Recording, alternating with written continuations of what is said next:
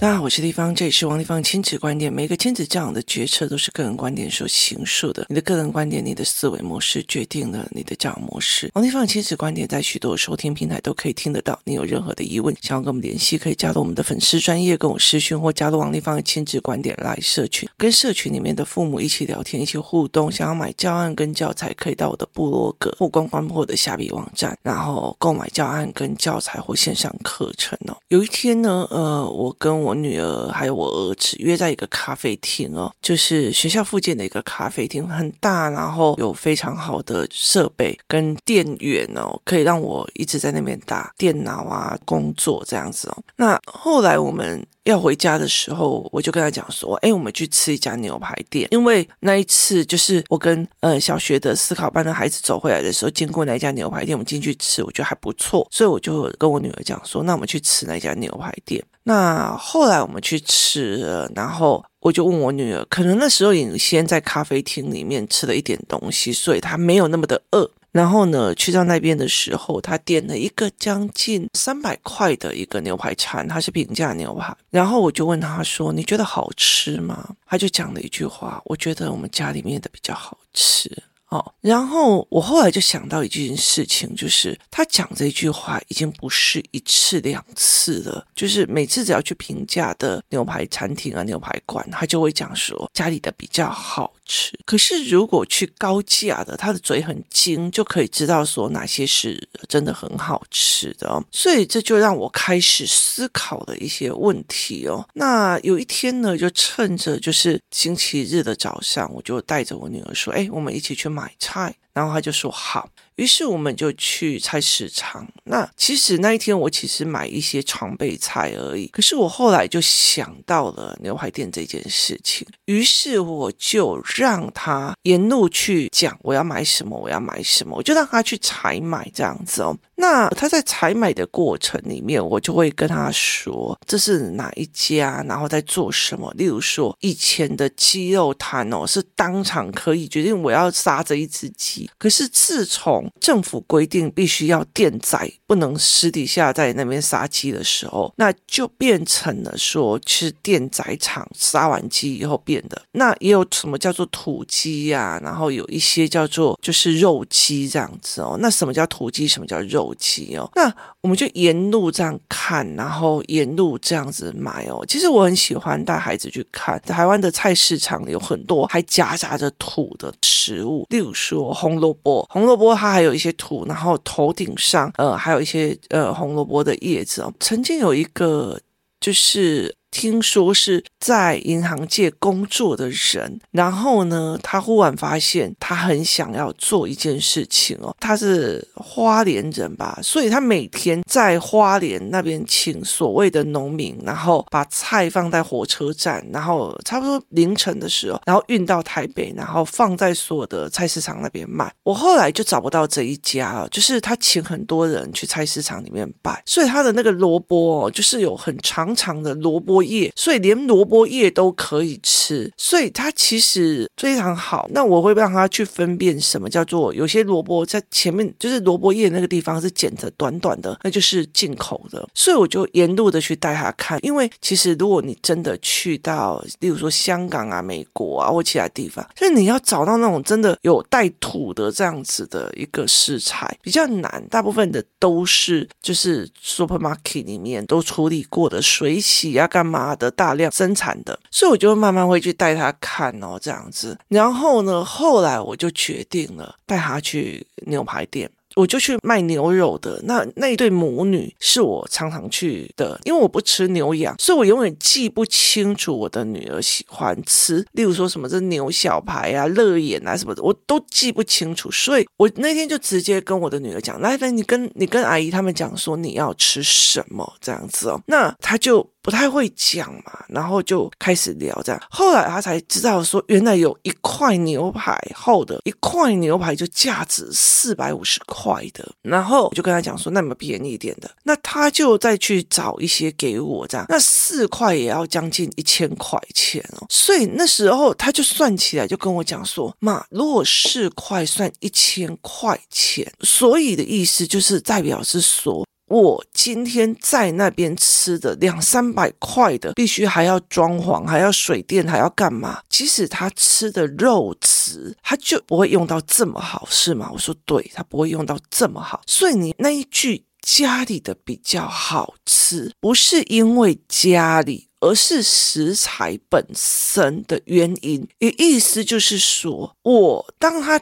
提起这个认知的时候，我会告诉他为什么。我从以前到现在哦，我我其实不太喜欢清水以外的海鲜。我就是不太喜欢清水以外的海鲜哦，尤其在台北市。那为什么呢？因为我那个时候一直觉得说，哎，就是我家里的海鲜最好吃，就是我家里的海鲜是最好吃的，所以我一直有一个认为是我爸爸做出来的海鲜是最棒。那后来我才会理解一件事情，因为台中港那边有个台中港加油站是专门去帮渔船加油的。那我爸爸在那边做了很久的工作，所以他常常就是渔船回来的时候最新鲜，他就会跳上渔船上面，然后从最后的那一浪那个冰库打开，然后打开以后拿最后的那一个，也意思就是说他是刚刚从海里捞出来的，然后就直接算一个价钱就把它带走，然后回来就是全部都是直接就是清蒸啊、水煮烹饪这样。所以对我来讲，它是我家里的海鲜最好吃的一个。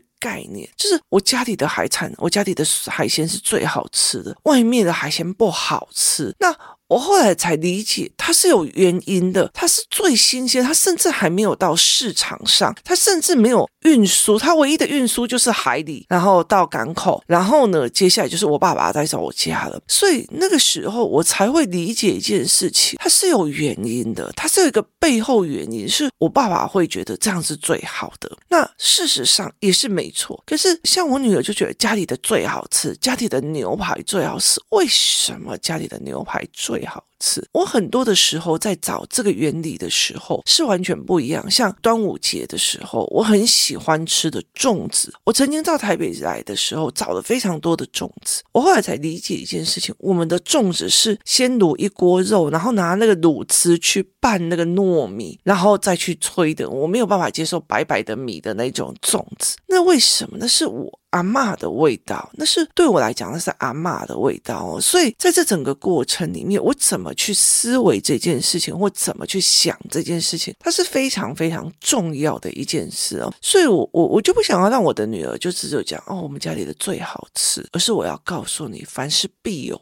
因，有因必有果。所以我就会去带她去看，然后就说哇妈。这样子一片下来，原来是要这么的多钱。它就是你的一片的成本，其实就已经在外面可以买一个，就是呃两百四十九的牛排餐了。所以它的成本一定不是这样子在算的哦。所以其实，在那个时候，我就带他去看。然后呢，这中间就发生了一件事情，就是本来阿姨呢，就是那个。比较老的老板娘哦，她就是称了一块肉是四百多，然后接下来就说我不要买那一块那么大一块，我就说我要四块比较便宜的，所以那个时候大概就是呃七八百这样，然后我就拿一千给他找的时候，他就忽然愣住了，然后就说所以是四百多，我说不是啦。我就讲了后面的价钱这样子哦，然后他女儿就在讲，哎，这这的老人痴呆。我就说不会的，人一忙的时候，一急的时候，谁都有这个时候，谁都有这个时候。哦，这个老太太就很开心，她说，对对对对对对对对，哎呀，播音都没记，一忙就忘记了哦。所以其实很大的一个原因在于是你怎么去定义一件事情，跟讲话讲一件事情啊。那后来我就带着我女儿一件一件看，包括虾子为什么要买这家。为什么要做这件事情哦？那我就一件一件带他的看哦。那很大的一个原因是因为我的女儿现在高一嘛，那她后来读的非常非常多的，每天早上起来会读很多的商业逻辑或者是一些历史或干嘛。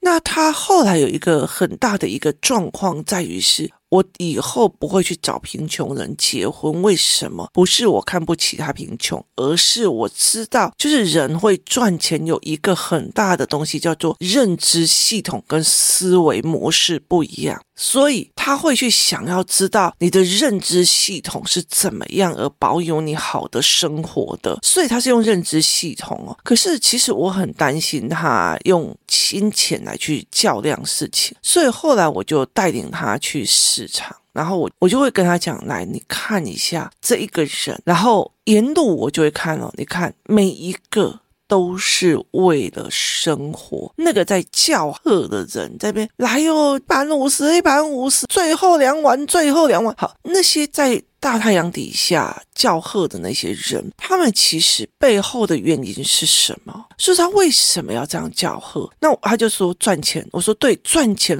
for what？就是为了什么而赚钱？然后他就说为了生活，对，为了生活。然后我就一个一个带领他的去看，这个是为了生活，那个为了生活，这个为了生活，赚钱为了生活，为了养家糊口，为了小孩的学费，为了人生。所以人跟人。之间，他都在一个所谓的生活哦，所以它是一个人的生活感。我我后来会再理解一件事情，就是。怎么带孩子去看人的面相，是在他真实的社会里面，而不是去看国语课本里面的那些所谓的名人名事哦。所以后来我就开始让他去思维说：“来，你看这个人为什么要站在那边吆喝？”那我会跟他讲说：“这一家的经营模式，这家的就是水果摊的经营模式是什么样子？所以他会有什么样的互动哦？有一家的那个水果摊，他会告诉我说：你如果要买荔枝，一刚。开始从邦聊的就要要往上，为什么他刚刚开始热是从台湾的最南部，然后再来开始热上来，会慢慢热上来，它是有一个温度的一个概念的，所以让我觉得诶蛮有趣的，可以学到很多。那他就跟我讲说，我当然要学很多啊，因为我的水果你们一买回去不好吃，你们马上就以后就再也不会买我这一餐了。所以其实他们在生活里面其实有一些智慧，其实你要愿意跟他聊。就很 OK 哦，所以我就会呃走到哪里就去跟人家聊，走到哪里就去跟人家聊哦，然后甚至会去跟人家聊天，或者是哎哎这个我不会煮啦，哪有青菜不会煮？我说我不知道这是什么菜，我当然不会煮啊。然后我们就会开始聊这种东西哦，所以后来我女儿才会理解一件事情：妈妈，你每次来都这样用手扛着大包小包还要掏钱吗？我说对，这也是为了要买给你们吃的时候，我会去做这件事情。扛着大包小包，我必须还要掏钱，我必须还要去做一些事情哦。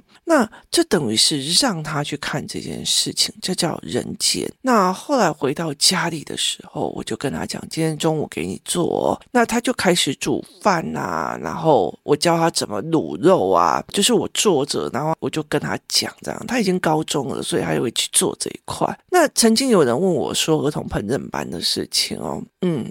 我觉得这件事情不能公开讲哦，但是其实我很喜欢小孩，就是他们从小到大去做他们身边可以做的哦。所以像工作室最近有一群妈妈，他们在开始入手早餐机哦，也就是所谓的厚片压吐司机，中国叫早餐机，台湾叫做热压吐司机，要厚的。好，为什么？因为有很多的所谓的影片，它可以压饭团，它可以压包子，它可以压很多东西哦。我就说，其实只要有那个热压吐司机，你走到哪里都可以过日子哦。就是你拿着那个什么热压吐司机，然后到网络去搜寻，它有很多的方式，热压很多的方式。所以其实像有一个小孩来我家的时候，他后来就发现，我们每一个人就会自己想要吃什么就去热压，自己想要什么自己就是热压，然后甚至会自己想要吃什么就去气炸。所以这种事情是对他们来讲，对我的两个孩子来讲，自己可以操纵的事情。然后后来我女儿就。去煮饭啊，煮干嘛这样？然后那个烟火起来的时候，就是火起来的时候，我就说，呃。这个阿嬷就是说我妈妈曾经告诉我的，厨房里面的烟火气就代表这一家人是旺的，这叫做烟火气。说穿了也是为了生活，生活四个人要吃的东西，四个人要吃的东西，四个人要做的事情，这叫做人间烟火气哦。所以其实怎么去跟孩子们谈，或者是怎么去陪孩子，我就觉得真实的生活感很重要。可是台湾有很多的孩子从小到大就是一直考试，一直考试，一直考试，一直考试哦，所以他对真实的人生跟世界没有任何的兴趣哦。当你没有这些事情的时候，你怎么可以去看出来有哪些新的商业结构跟哪的新的商业思维？像最近我就去看到一些，哇，原来有友善素食的高级润饼店，哈。竟然有这种东西，好，所以我们就会去了解它，去考虑到哪一些人的需求跟哪一些人的思维模组，所以我们就会去思考这一块哦。所以在人跟人之间的观察，它是一个非常非常有趣的。你怎么去观察这个市场？你怎么去观察真实的一些世界？那。当你可以在生活中有观察的时候，你才会愿意走出来，你才会愿意去看这个世界，你才会去理解别人为什么会去这样做。我常常会讲一件事情：你把孩子的人生跟视野扩大了，他并不是只在书本或只在家里，视野扩大了，他自己那些烦恼的小事就就是变成小事了啊！你要把自己的烦恼变小，你就要把世界扩大。那这才是一个最重要的一个原因哦。有很多的妈妈就会：“哦，我的小孩很容易忧郁，我的小孩很容易丧志，我的小孩很容易怎样怎样。”可是问题是你给他的世界就是那么的小。那我说：“哦，我不能跟你一样一天到晚出国，不能怎样怎样怎样。”可是问题是，连家旁边，连家旁边的马路有经过哪一些东西？菜市场有什么样的不一样？我这个所住的环境里面是公庙卡贼还是？公务机关比较多，你都没有带孩子去思考，你没有想要走出家门去看这个世界，甚至你只是在带小孩的思维，那他怎么会知道什么叫做人的观察？他怎么会去看到原来人有不同的面相？他怎么会去知道什么叫做凡事都为了生活？所以他没有办法去做的。当然有一天，他必须要开始自己为了生活的事。时候，那请问一下，当他要去开始自己为了生活的时候，他忽然发现，我为什么要那么辛苦？我为什么要那么累？我为什么要干嘛的时候，他不会崩溃吗？他会崩溃哦。那生活是一种选择。我今天。博士班毕业，我也可以去菜市场摆摊，我也可以去文青市集摆摊，我也可以去做所谓的创意料理，我可以去做非常非常多的事情。这是一种生活的选择，它也是一种生活模式的选择哦。像我自己就会很清楚一件事情，我没有想要让我的观光非常非常大，然后很多怎样事业，然后什么什么怎样有的没有的。可是问题在于是，我很清楚的一件事情，我要生活的平衡。我要自己的生活平衡，我觉得现在已经压力大到一个不行了，就是他的压力在于是身体上的，呃，就是能力没有办法去负荷，所以当你没有小时候没有去看别人的生活，也就这样。你就从头到尾就可以去看，你想选择什么样的职业去做什么样的事情哦。市场里面有非常非常多的人都是为了生活，他们其实比很多人他的应变能力跟市场应变能力都快，也都自在。可是反而是有很多在坐办公室的人，他的应变就是环境的应变能力没有那么好。以前的环境应变哦，三十年如一日，现在的环境应变哦，这是有时候上个月跟跟下一个月所有的东西都完全不一样，这是完全不一样的思考模式。所以你怎么去思维这一件事情的？那你怎么带领孩子去看人间烟火气哦？现在孩子几乎就是从小到大就是保姆、保姆、保姆，然后幼儿园、学校、幼儿园、学校，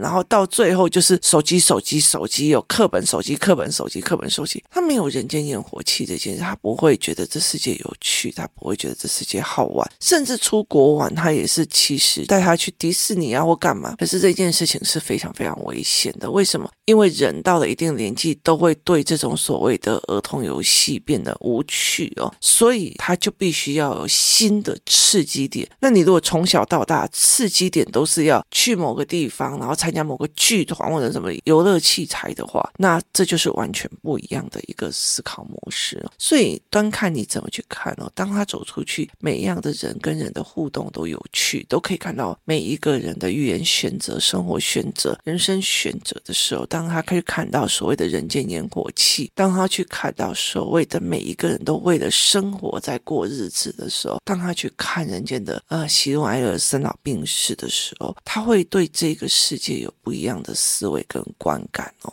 那其实我觉得。AI 之后，到了最后，你还是要回归真实的人类生活，然后你要去让孩子去看他们自己的思维跟自己的人生观，这才是一个非常重要，因为存在的价值是每一个人到最后都会想要思考。很多的小孩，他其实到最后崩溃的，他到最后走不出去的是因为他有发现了自己没有那所谓的人生的价值。当他没有所谓的人生的的价值的时候，他的人生就会变得无趣，他的人生就会觉得我干嘛活在这个世界上哦？所以后来其实我觉得在陪孩子的过程里面，我常常会去做这件事情。你原本有的认知，很多的妈妈就会觉得，你看嘛，我的儿子、我的女儿嘴巴就好挑哦，带他出去吃任何的牛排哦，都会跟我讲说，就家里的好吃哦，家里的最好吃哦。那你就会呈现在一个我自我的骄傲里面。可是事实上呢，是因为在家里面我们会去买比较好的牛排肉，然后做最简单的料理。因为一般的平价牛排它并不是那么好的牛排肉，所以他会做比较重口味的料理。所以这是一个思维，这是一个食材跟很多事情的思维。那你有说这种东西不好吗？没有啊，我专科的时候最期待的就是每个星期四去吃夜市牛排哦。让我觉得非常非常的好玩，而且是一个非常有趣的一个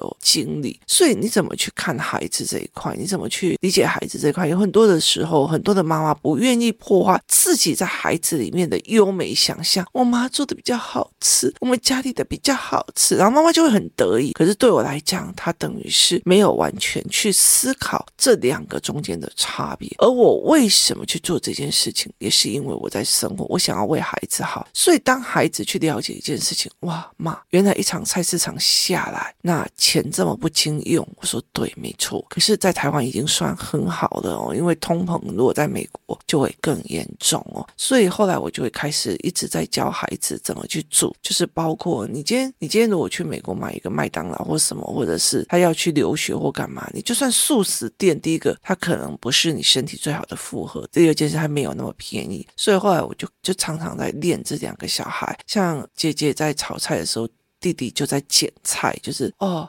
妈妈，原来地瓜叶要把那个叶子跟茎分开，那吃茎可以吗？我说可以啊，我等下炒一盘给你吃。他说不用了，谢谢。在这个概念里面，就带孩子去看哦，因为我觉得后来其实，在孩子的爸爸身上，我忽然理解一件事情，不是你生长在农村，你这些事情都懂哦。然后台风快来，买几个菜就买的是香菜跟九层塔，这是菜吗？所以对我来讲，其实是一件非常有趣的一件事情哦。带孩子去看人间烟火味，带孩子去挑战他自己的认知，带孩子去看他身边的世界。今天谢谢大家收听，我们明天见。